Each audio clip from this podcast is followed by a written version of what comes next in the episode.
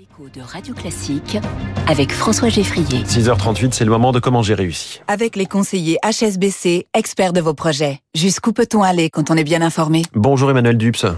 Bonjour François Geffrier. Bienvenue sur Radio Classique, vous êtes le directeur général de Staub. Staub, ce sont de célèbres cocottes. Vous êtes venu avec euh, une cocotte qui est posée euh, sur la table du studio de Radio Classique.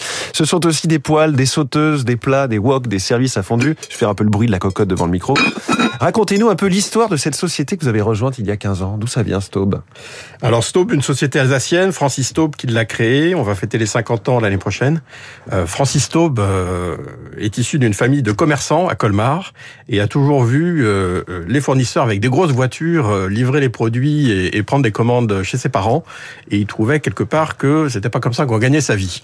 Et il a dit moi, je vais faire des cocottes. C'est moi qui vais fournir aux revendeurs des cocottes. C'est comme ça que je vais gagner ma vie. Et petit à petit, il a monté cette cette cette cette usine, cette cocotte, ce design. Donc elle est créée en 1978. Ça.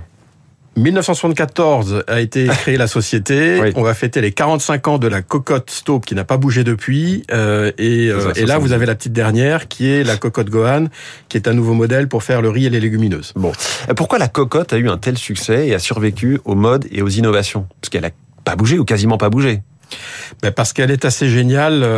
c'est enfin non seulement l'inventeur est génial, mais en plus le produit est génial. C'est un produit qui est extrêmement moderne, qui correspond à aujourd'hui ce qu'on a besoin, c'est-à-dire un produit qui est extrêmement simple puisqu'elle est couverte de verre, ce qu'on appelle l'émail. Donc il y a aucun aucun transfert entre l'aliment et, euh, et le contenant. Euh, ensuite, vous avez un produit qui est en fonte, fonte émaillée, c'est-à-dire 97% de fer. Ça fonctionne très bien sur l'induction, ça va sur tous les feux. C'est incassable, ça dure des générations. Donc, c'est exactement ce dont on a besoin.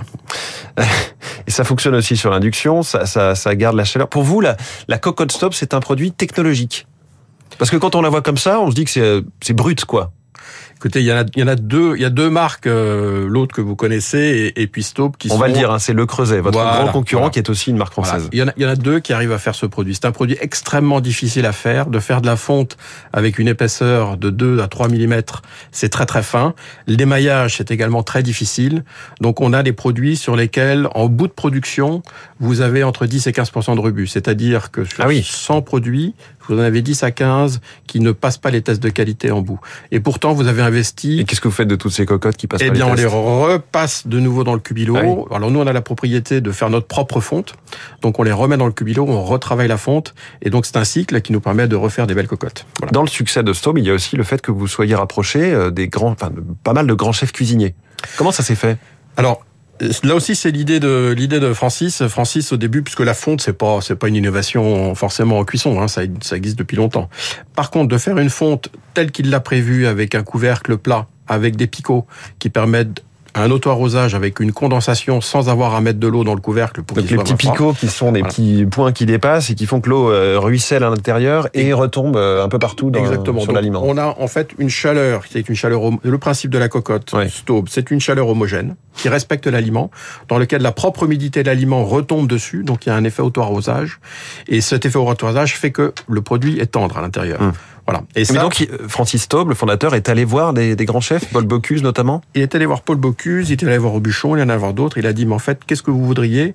Qu'est-ce qui, De quoi vous avez besoin? Et ils ont dit deux choses. On veut quelque chose qui respecte l'aliment, qui développe le vrai goût de l'aliment sans le transformer et qui permet également de caraméliser, c'est-à-dire de, de, faire la réaction de Maillard, qui permet de mieux caraméliser l'aliments. Et là, après les picots, c'est effectivement l'émail un peu mat. Si vous passez l'ongle sur l'émail, ouais. vous allez ressentir un petit frisson. Ça marche à chaque fois. C'est parce que c'est un émail qui est mat et cet émail mat permet d'avoir l'humidité qui tombe dans les petites cavités et qui permet de rester en surface pour colorer l'aliment. Vous, le, vous la vendez bien, votre cocotte, euh, Emmanuel Dupes. Euh, 1 600 000 fontes vendues par an, donc 80% de cocottes. Quels pays hors de France et d'Europe sont friands de cocottes? Alors on distribue dans un peu plus de 80 pays dans le monde. Ensuite, il y a des pays qui sont extrêmement gros de par leur taille, comme les États-Unis, qui consomment beaucoup de cocottes. Les Japonais. Donc là, vous avez par exemple cette cocotte qui a été faite exprès pour les Japonais, pour le riz et pour les légumineuses. Euh, vous avez la Corée, vous avez euh, bien entendu euh, euh la Chine, qui est également aussi un, très gros demandeur de cocottes. En Chine, on a eu l'idée, euh, le collègue Malifong a eu l'idée assez géniale. Notre cocotte en France, on vend essentiellement des cocottes noires. Sauf que le noir là-bas en Chine, c'est sale. C'est sale Ouais. pourquoi? Parce qu'ils travaillent avec beaucoup de feu, beaucoup de flammes, et donc les produits sont tout de suite noirs. Et en fait, il a dit, ils n'ont pas de temps. Donc ils ont dit, on va trouver quelque chose de coloré, sur lequel en fait, le fait d'avoir une cocotte en fonte en Chine, c'est prendre du temps pour ses invités. Et prendre du temps pour ses invités, c'est l'amour qu'on leur témoigne. Et donc, on retrouve même en Chine le principe même de la cocotte qui est, en fait, c'est un véhicule d'amour. C'est un véhicule d'amour, on prend du temps, on fait mijoter, on respecte ce qu'il y a à l'intérieur. On invite, on invite les, les, les, les convives à se servir. Et comme disait Monsieur Paul, c'est bon, c'est chaud, c'est généreux et on se resserre. Et en plus, elle est belle sur la table. Comment je, je- vous, vous chauffez à 1300 degrés, je crois, hein, dans vos fours. Pour, pour- comment vous avez vécu la crise de l'énergie? Euh, difficilement, on la vit toujours difficilement, même si les Parce prix au passé, mais euh, oui, c'est oui, encore les en cours. prix de hein. l'énergie sont en train de baisser. Enfin, on a une prévision sur trois ans qui est un peu plus raisonnable que les derniers mois. Donc, on consomme effectivement beaucoup d'énergie à la fois pour la fonderie. On fait notre propre fonte avec un cubilo, donc beaucoup de gaz. Et on a également aussi euh, des fours, des fours électriques pour effectivement. Donc, la fonte c'est 1380 degrés à peu près. Et ensuite, on les chauffe à peu près à 800 degrés pendant plus d'une heure, de façon à ce que l'émail, c'est-à-dire le verre qu'on met sur la fonte, s'agrippe Hmm. et euh, viennent faire ce qu'on appelle la fonte émaillée. Donc, euh, qu'est-ce qu'on a fait? D'abord, on a revu notre mode de production, on a essayé d'optimiser effectivement euh, euh, notre processus, donc moins de gâchis, d'obtenir euh, également aussi à travers les fours, de placer les petites tailles et les grandes tailles Hmm. pour optimiser les choses, mais c'est toujours très difficile.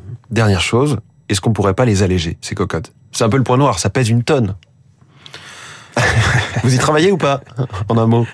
C'est un petit peu difficile. On Ouais. y travaille. On y travaille. C'est la fonte, vous allez me Il y a- dire, Il y a, hein, des voilà. limites parce qu'en fait, cette Ouais. fonte, cette fonte qui garde la chaleur et qui la véhicule a besoin d'une certaine masse pour fonctionner.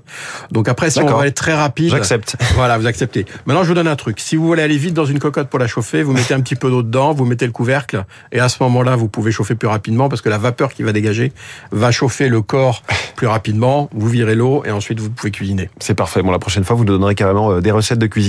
Merci beaucoup, Emmanuel Dups, le directeur plaisir. général de Staub, invité en direct de Comment j'ai réussi ce matin sur Radio Classique. 7h moins le quart.